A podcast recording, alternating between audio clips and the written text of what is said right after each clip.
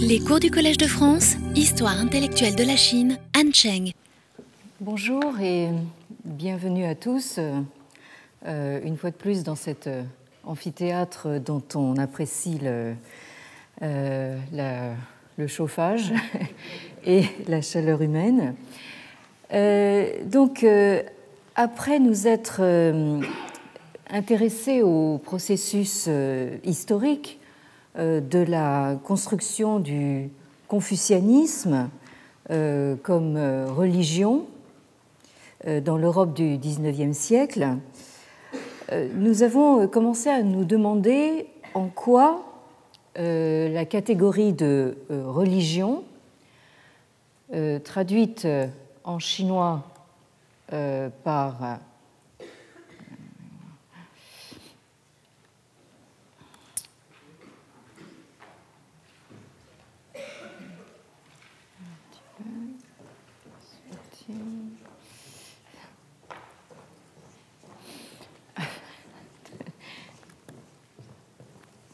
dire j'appuie pas sur le bon. Oui. Oui, d'accord. Donc euh, c'est là, voilà. Oui, pardon. Euh, donc euh, oui, cette catégorie de religion traduite en chinois par le terme de zongjiao que vous avez ici. J'ai l'impression que ça ne marche pas. Aujourd'hui, tout le monde est un petit peu congelé, donc, euh, euh, que vous avez ici. hein. donc, euh, nous avions vu que ce terme, que que ce, que ce terme était un emprunt à un néologisme japonais, mais qu'en réalité, euh, il provenait sans doute du lexique bouddhique. Donc ce terme de, religion, euh, nous sommes en, comment dire, euh, en droit de nous demander en quoi euh, il n'est pas adapté au contexte confucéen, qui se définit bien plutôt comme li jiao, hein, c'est-à-dire donc comme enseignement des, rites ou, si l'on préfère, comme culture ritualiste. Euh, donc, nous avons vu la semaine dernière que, en première approche, euh, cette culture euh, ritualiste euh, se caractérise en premier lieu par son euh, continuisme. Alors, j'emprunte ce terme euh, au dernier ouvrage euh, co-signé par euh, Sébastien Biliou et euh, Joël Toraval, euh, Le sage et le peuple, euh, dont euh, j'ai parlé précédemment, euh, qui vient donc d'être publié aux éditions du CNRS. Merci. Euh, donc, euh, euh, cette caractérisation de euh, continuisme euh, s'opposerait donc à euh, la rupture qu'introduirait la catégorie de euh, religion. Alors, rupture euh, à tout point de vue et à tous les niveaux entre euh, le, un, monde du euh, monde transcendant et un monde immanent, entre euh, le divin et l'humain, entre le sacré et le profane, entre euh, le clérical et le laïque, entre le religieux et le séculier, etc. etc. Donc, euh, euh, dès que vous parlez euh, de religion, euh, en quelque sorte, euh, vous introduisez donc une euh, rupture euh, qui n'a pas lieu d'être quand on considère donc la euh, culture euh, ritualiste euh, confucéenne. Autrement dit, en fait, tous les euh, débats euh, qui euh, ont lieu dans notre euh, République et euh, euh, plus encore euh, maintenant, pour les raisons que, vous savez, euh, et euh, euh, toutes les questions qui concernent euh, justement le processus de laïcisation, hein, euh, tout, ce, que nous entendons par euh, euh, laïcité, tout cela, nous avons vraiment lieu de nous demander si ça peut s'appliquer justement dans le contexte ritualiste confucéen. Alors, ce qu'il faut entendre par le caractère continuiste de cette culture ritualiste, on en trouve l'explicitation euh, dans les grands traités euh, ritualistes qui ont été compilés à l'époque euh, Han, c'est-à-dire donc en gros entre le deuxième siècle avant et le deuxième siècle de l'ère chrétienne. Et c'est-à-dire aussi au moment où se mettent en place les structures sociopolitiques d'un nouvel ordre impérial euh, centralisé. Et euh, nous avons euh, consacré donc un certain nombre de, cours justement à la constitution de la figure de Confucius comme emblème de ce, de ce, nouvel ordre, hein, à tel point que nous avons poussé un peu l'esprit de provocation jusqu'à euh, nous demander si, au fond, euh, Confucius n'était pas euh, une invention, enfin en tant qu'emblème, en tant qu'icône, de finalement de l'instauration du premier empire centralisé sous les Han. Donc, à bien des égards, l'accent placé sur les rites euh, et la euh, culture ritualiste, qui se traduit par euh, le caractère étonnamment volumineux de la plupart de ces traités, de ces compendia ritualistes, cet accent semble constituer un trait spécifique de cette période du tout début de l'ère impériale, où se fait jour le besoin euh, d'intégrer dans une même vision euh, unifiée euh, tous les éléments de la vie sociale et politique. Autrement dit, le processus de centralisation politique qui se consolide sous les, sous les Han, donc pendant ces quatre siècles de la dynastie Han, donc à cheval sur le tournant de, de l'ère chrétienne, donc euh, on peut dire que euh, ce processus de centralisation politique euh, se double d'un processus de centralisation idéologique ou d'unification idéologique en quelque sorte. Et donc, on peut considérer que la mise en avant de cette culture ritualiste participe justement de cette unification idéologique. Alors, ces compendia ritualistes euh, traite en effet tout aussi bien euh, des rites euh, officiels tels que, les grands sacrifices et rituels de cour que des rites domestiques tels que les rites de mariage et surtout les rites de deuil sur lesquels nous reviendrons. Et il traite également des rites de la vie individuelle et personnelle, hein, tels que les façons correctes de se comporter, euh, de se vêtir ou euh, de se nourrir. Et euh, à plusieurs reprises, nous avons eu l'occasion de porter notre attention sur le livre 10 des entretiens attribués à Confucius. donc ce l'œil, comme on l'appelle en, chinois, dont donc le livre 10 est entièrement euh, consacré à des euh, notations euh, sur les façons correctes de se comporter, de se vêtir ou de se nourrir. Alors, comme nous l'avons vu la dernière fois, où, si vous étiez déjà là, nous avons fait du chinois de manière intensive, alors euh, j'espère que vous y avez survécu parce que ça va continuer aujourd'hui. Euh, donc le euh, chapitre Li Yun que vous avez ici, donc l'évolution des rites, c'est un chapitre important de ce traité des, rites, du Li Ji. donc ce chapitre Li Yun, à la section 3, place dans la bouche de Confucius un propos qui fait des rites un moyen d'établir la continuité entre le cosmique, la dimension cosmique et la dimension humaine. Euh, donc je vous euh, rappelle euh, ce que nous avons lu la dernière fois, c'est-à-dire donc ce dialogue entre un disciple et Kongzi, donc maître Krong, le nom chinois de, Confucius.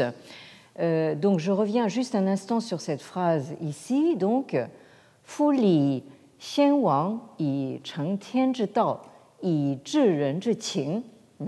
Donc les li, les rites, c'est donc euh, ce par quoi euh, les Xianwang, c'est-à-dire les rois de l'Antiquité, hein, ont donc reçu la, voix du ciel, hein, et c'est également ce par quoi ils ont réglé hein, les qing, les sentiments ou les émotions des humains.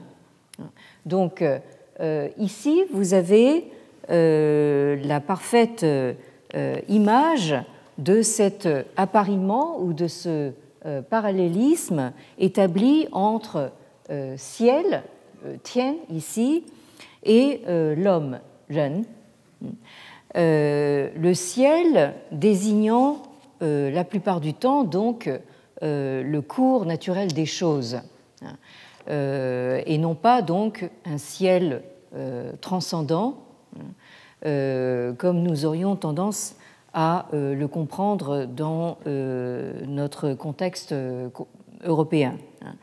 Donc cet appariement, hein, ce parallélisme permanent entre le ciel et l'homme hein, est tout à fait caractéristique de la cosmologie ou euh, de ce que certains ont appelé la vision euh, anthropo-cosmique. C'est un mot un peu euh, compliqué qui veut tout simplement dire que c'est une vision qui met ensemble et en parallèle donc l'anthropos, c'est-à-dire l'humain, et le cosmique. Donc cette cosmologie qui a commencé à se formaliser vers la fin de la période pré-impériale, c'est-à-dire ce qu'on appelle euh, les royaumes combattants, euh, aux alentours du 4e, 3e siècle avant la chrétienne, et euh, qui a donc été prépondérante pendant toute l'époque Han, hein, c'est-à-dire donc pendant ces deux siècles avant et ces deux siècles du début de, l'ère chrétienne. et ce texte continuait en disant donc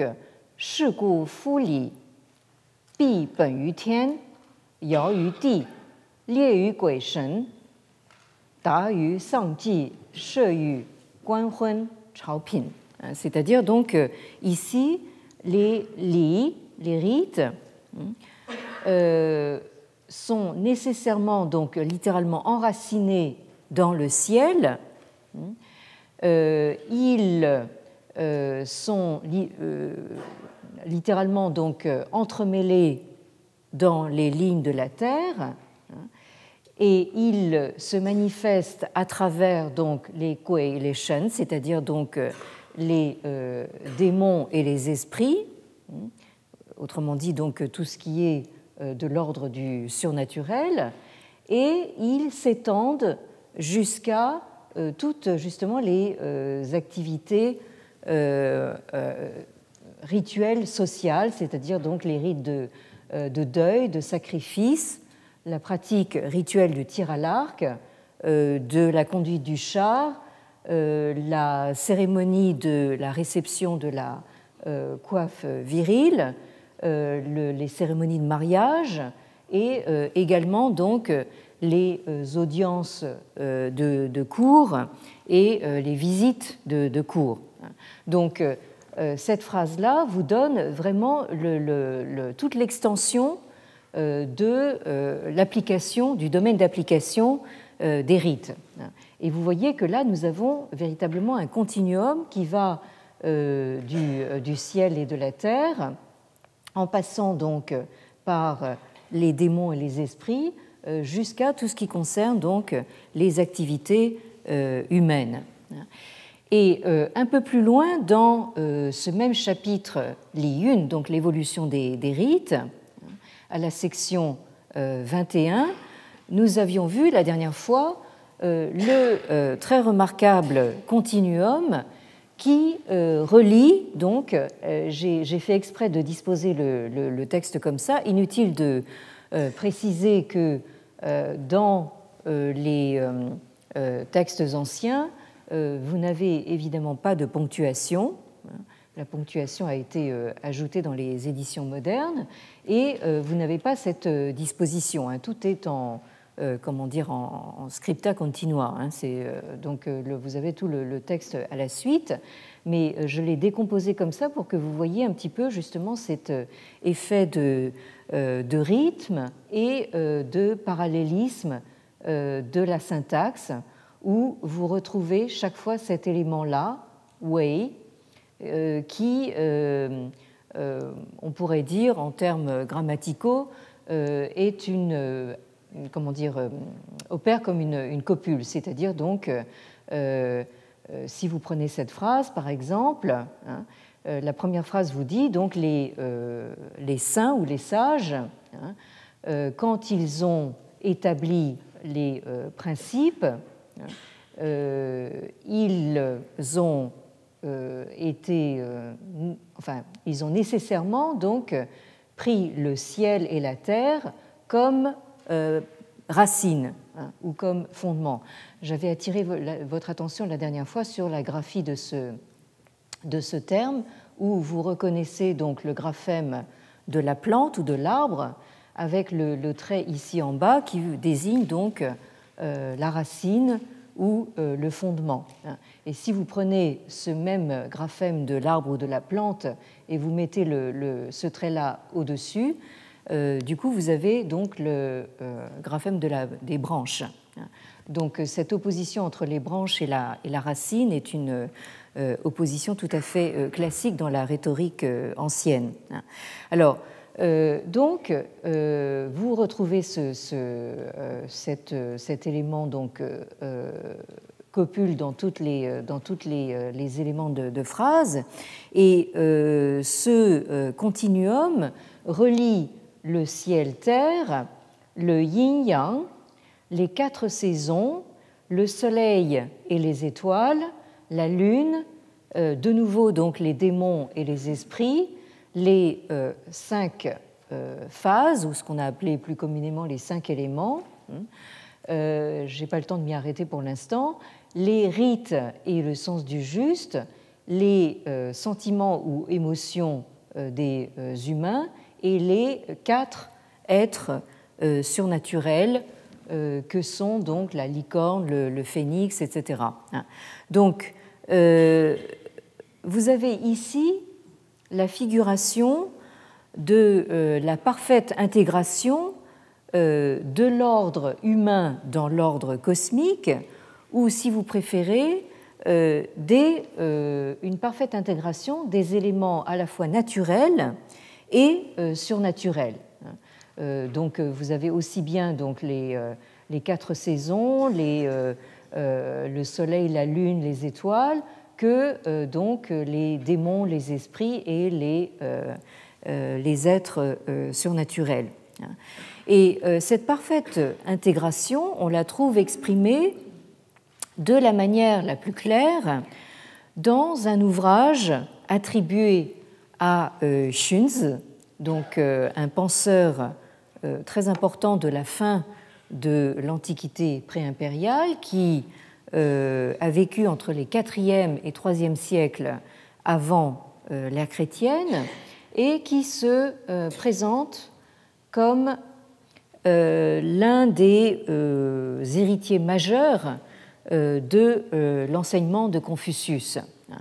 Et ce maître Shun, on on l'associe et on l'oppose très souvent à l'autre grand héritier qu'est Mengzi, hein, maître Meng, ou plus connu en contexte européen sous sa forme latinisée de Mencius. donc, au chapitre 17, de euh, cet ouvrage attribué à Maître Xun. Euh, ce chapitre 17 qui est intitulé donc Du ciel, hein, qui est consacré donc entièrement à une réflexion sur ce qu'est le ciel ou le cours naturel des choses, on trouve euh, l'image très frappante de ce que j'ai appelé la triade cosmique, ciel, terre, homme, euh, dans laquelle chaque euh, élément ou chaque puissance cosmique euh, a son rôle propre. C'est-à-dire que le ciel recouvre, la terre porte, et l'homme parachève l'œuvre cosmique du ciel-terre.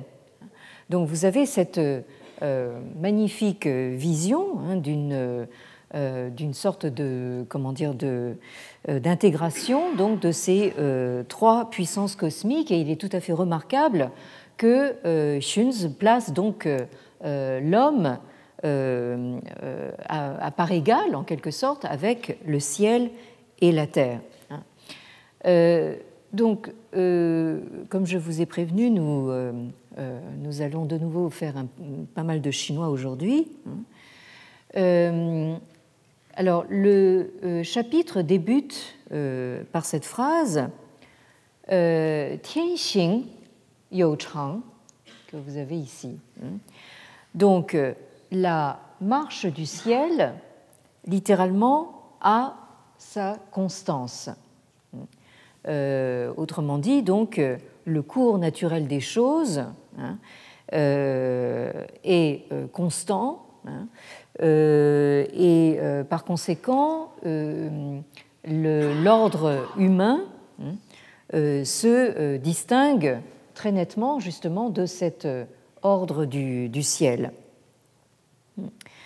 Et là, je, saute tout un, passage parce qu'il y, a pas mal de références historiques et mythiques qu'il serait trop long d'expliciter, de, mais le, texte continue dans ces termes.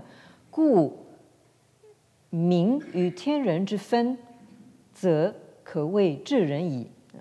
donc, euh, aussi, celui qui euh, Ming, c'est-à-dire qui est littéralement éclairé, hein, qui comprend clairement hein, le Tianren Fen, c'est-à-dire donc le, la démarcation entre le ciel et l'homme. Hein. Celui-là, on peut dire euh, que c'est un homme accompli. Euh, c'est-à-dire donc euh, celui qui a compris cette démarcation euh, entre le ciel et l'homme, celui-là, c'est vraiment quelqu'un qui a, qui a tout compris. alors, là, j'attire votre attention au passage hein, sur le graphisme de ce, de ce caractère composé, qui est composé donc du Soleil et de la Lune, hein, et qui désigne donc la lumière en général, ou le fait d'être euh, éclairé. Donc, euh, vous avez ici de nouveau euh, cet appariement entre le ciel et l'homme, hein, dont je disais à l'instant que c'est un, appariement tout à fait caractéristique de cette période, de la fin de la période pré-impériale et de, du début de l'ère impériale. Et ici, vous avez un mot très important dans le vocabulaire du Xunzi, ici donc euh, ce terme de fen, euh, où euh, vous avez ici le graphème du couteau, ici, vous avez la lame du couteau ici, qui vous indique bien qu'il s'agit en fait d'une d'une partition hein, qui est faite par découpe, hein, c'est-à-dire donc en utilisant une lame de couteau. Et euh, donc, euh, euh, cette démarcation, le texte euh, l'explicite euh, euh, à la suite, donc bu wei er cheng, bu qiu er de, fu shi zhi wei tian.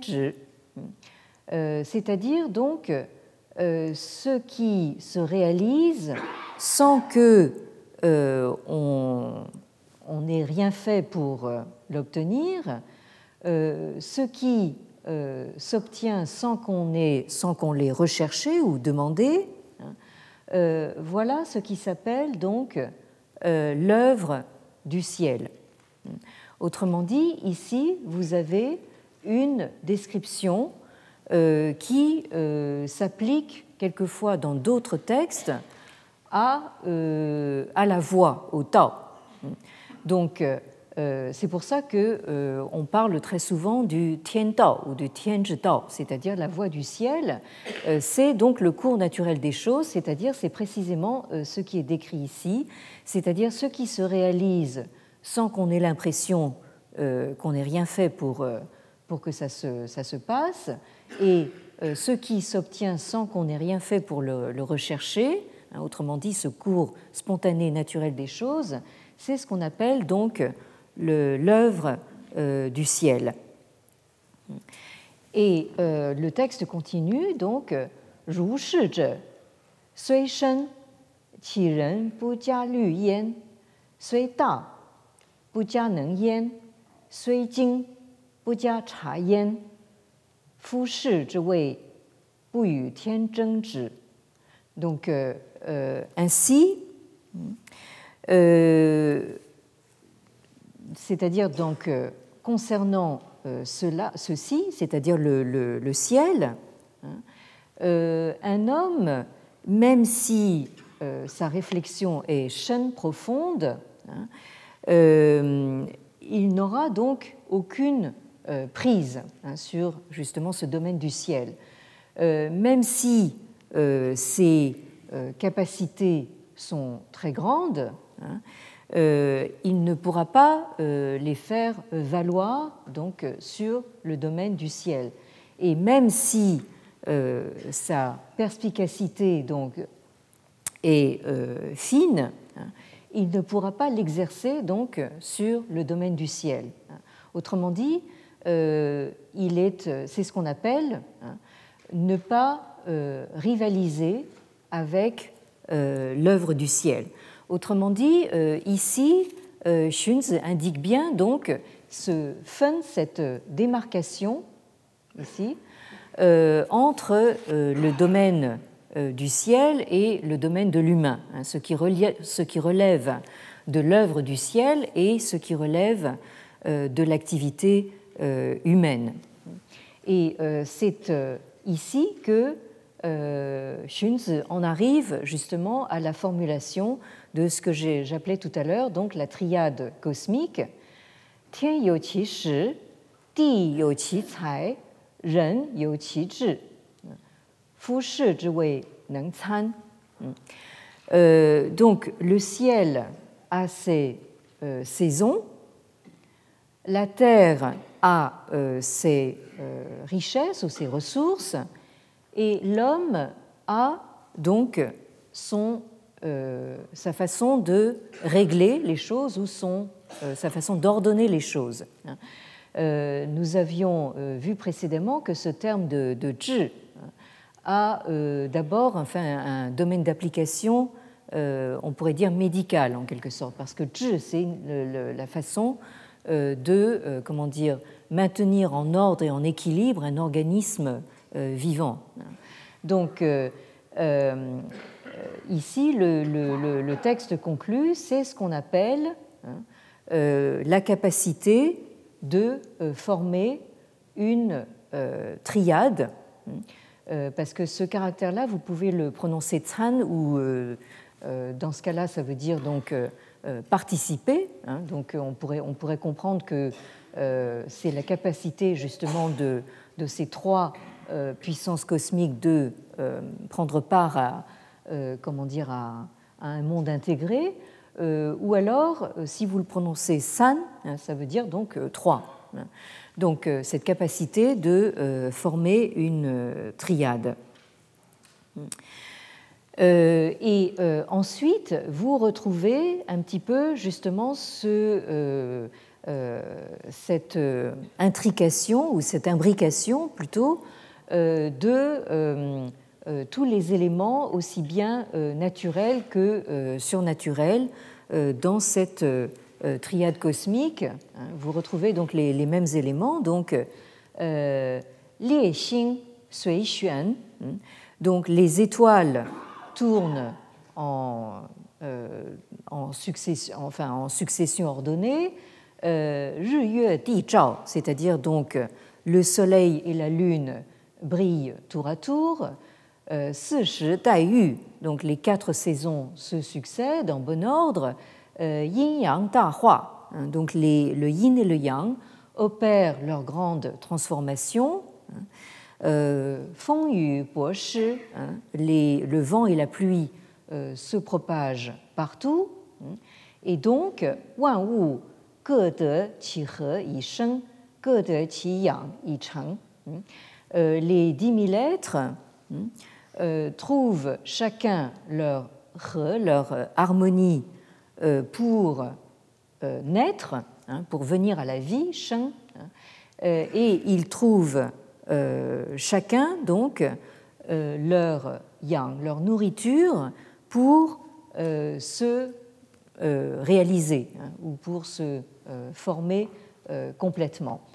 Donc, je n'ai pas encore attiré votre attention justement sur la, récurrence de cette formule hein, que hein, que vous retrouvez ici à plusieurs reprises, c'est-à-dire donc c'est ce qu'on peut appeler donc l'homme accompli, l'œuvre du ciel, la capacité de former une triade et euh, aussi les effets de, rime ici que vous avez par exemple euh, dans cette phrase que je viens de lire, donc euh, Cheng, donc la rime entre Sheng et Cheng. Et ensuite, vous avez cette phrase qui pourrait s'appliquer également au Tao, à la voix, donc Bu Jian Qi Shi, Jian Qi Gong, Fu Shi Wei Shen. Donc, euh, on ne, euh, enfin, ce, processus, on ne, euh, on ne le, comment dire, on ne voit pas son activité, mais on voit, on, voit, on perçoit uniquement donc les résultats de, cette activité invisible. Et c'est ce qu'on appelle donc cette comment dire, dimension euh, shen, que je traduis euh, par euh, spirituel à défaut d'une de, autre traduction meilleure, mais dès qu'on parle de spirituel, on a tendance, dans notre contexte présent, à comprendre comme introduisant justement une dimension transcendante. Or ici, Shen désigne uniquement donc le stade le plus affiné de l'énergie vitale. Euh, où euh, justement euh, c'est une énergie qu'on ne voit pas, qui est invisible, et pourtant on en perçoit les effets. Donc vous avez ici la formulation justement de ce que le texte appelle l'œuvre du ciel, mais ce que d'autres textes appellent la voix, le, le Tao. Euh, alors, ce que j'essaye de vous expliquer ici, hein, euh, je vois les sourcils se froncer, mais euh, c'est au fond que cette notion très abstruse du Tao, hein, elle correspond tout simplement donc à cette idée d'un cours naturel des choses que vous ne voyez pas hein, agir, mais dont vous voyez simplement les effets. Euh, c'est-à-dire, euh, vous percevez le changement des saisons, mais vous ne voyez pas euh, comment justement on passe d'une saison à l'autre. C'est donc tout simplement cette, cette idée qui pourrait se rattacher à une pensée naturaliste que vous avez justement dans cette notion de Tao ou de, ou de voix. Et euh, la dernière phrase confirme donc cette, euh, euh, cette idée, donc wu xing, Shi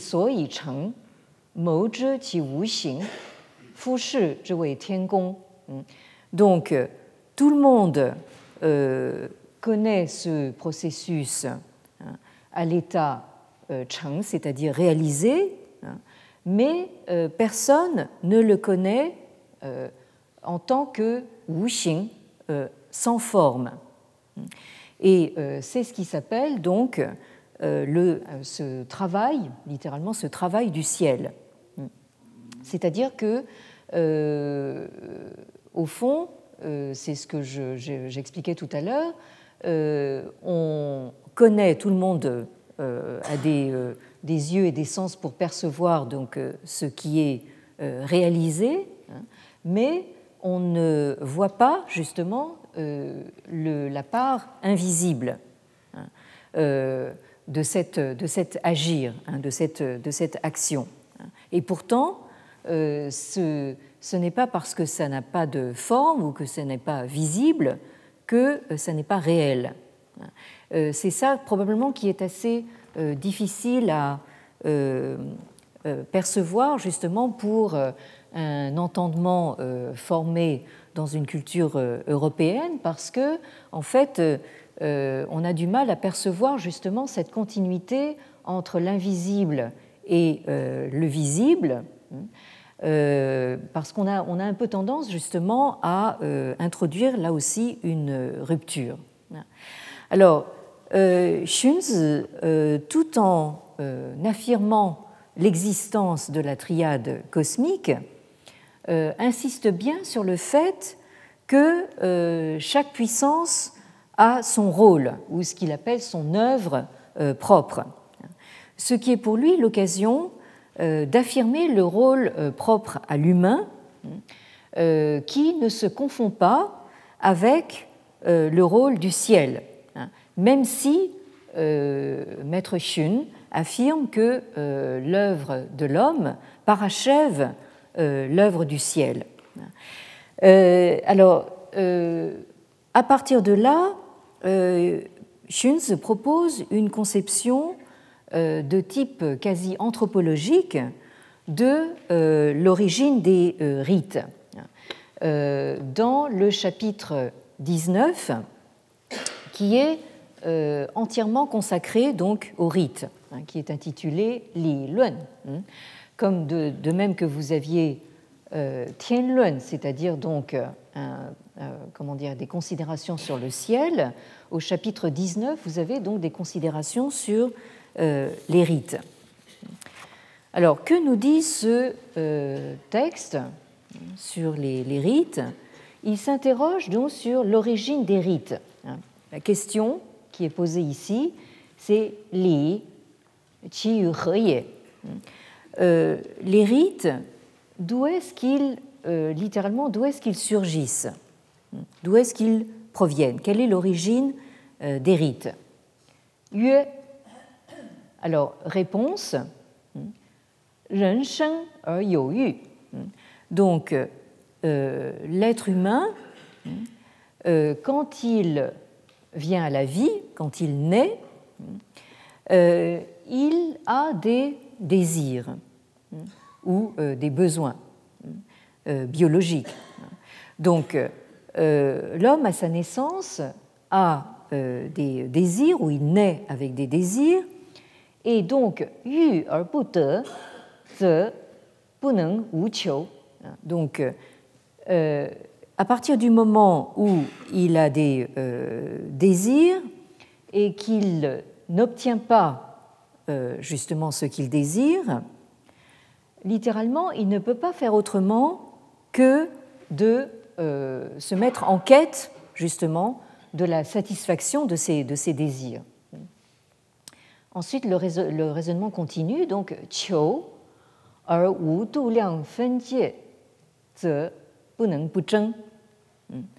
Euh, donc, euh, s'il se met euh, en quête de satisfaire ses désirs, mais sans donc wu du liang, c'est-à-dire donc sans donner de mesure et sans fen c'est-à-dire répartir des limites. Hein. Vous retrouvez ici le mot fen, hein, le, mot qui veut dire découper ou démarquer. Alors, il ne peut pas faire autrement que de entrer dans une zheng, c'est-à-dire une lutte, une lutte sous-entendue pour la, pour la survie. Et zheng ze luan, luan ze qiong. Alors à partir du moment où il y a lutte pour la survie, hein, à ce moment-là, euh, il y a conflit ou euh, désordre ou chaos. Hein, et euh, quand il y a chaos, on aboutit donc à l'épuisement des ressources. Hein. Donc là, vous avez en quelques phrases l'analyse, donc une analyse tout à fait objective et anthropologique donc de cette condition humaine euh, qui fait qu'il euh, y a la reconnaissance justement de cette euh, nécessité biologique de l'être humain, hein, qui a des, besoins ou des, désirs, au même titre que les animaux. Hein. Et alors justement, ce sont ces désirs qui ici, on leur laisse libre cours, hein, sans leur assigner de, mesures et de démarcations, aboutissent donc euh, à ben, ce qu'on nous nous appellerions la, loi de la jungle. Hein.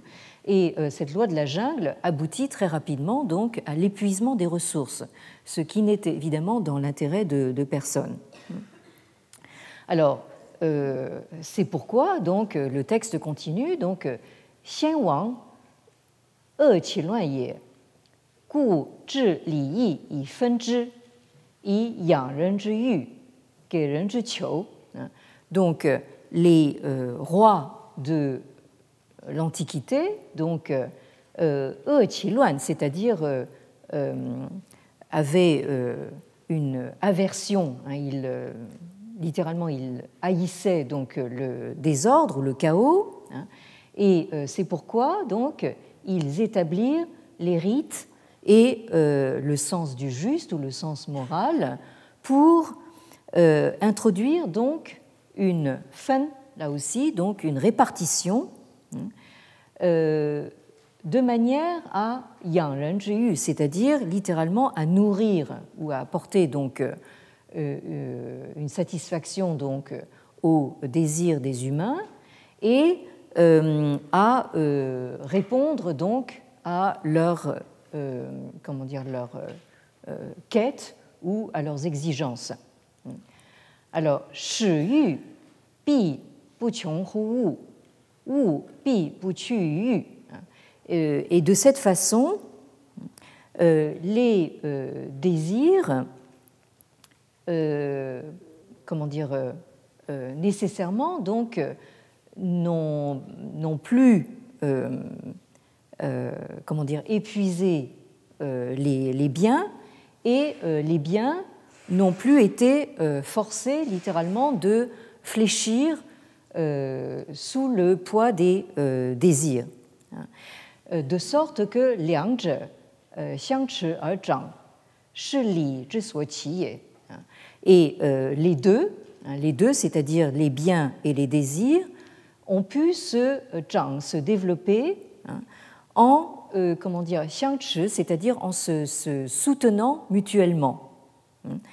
Euh, telle est donc l'origine des rites.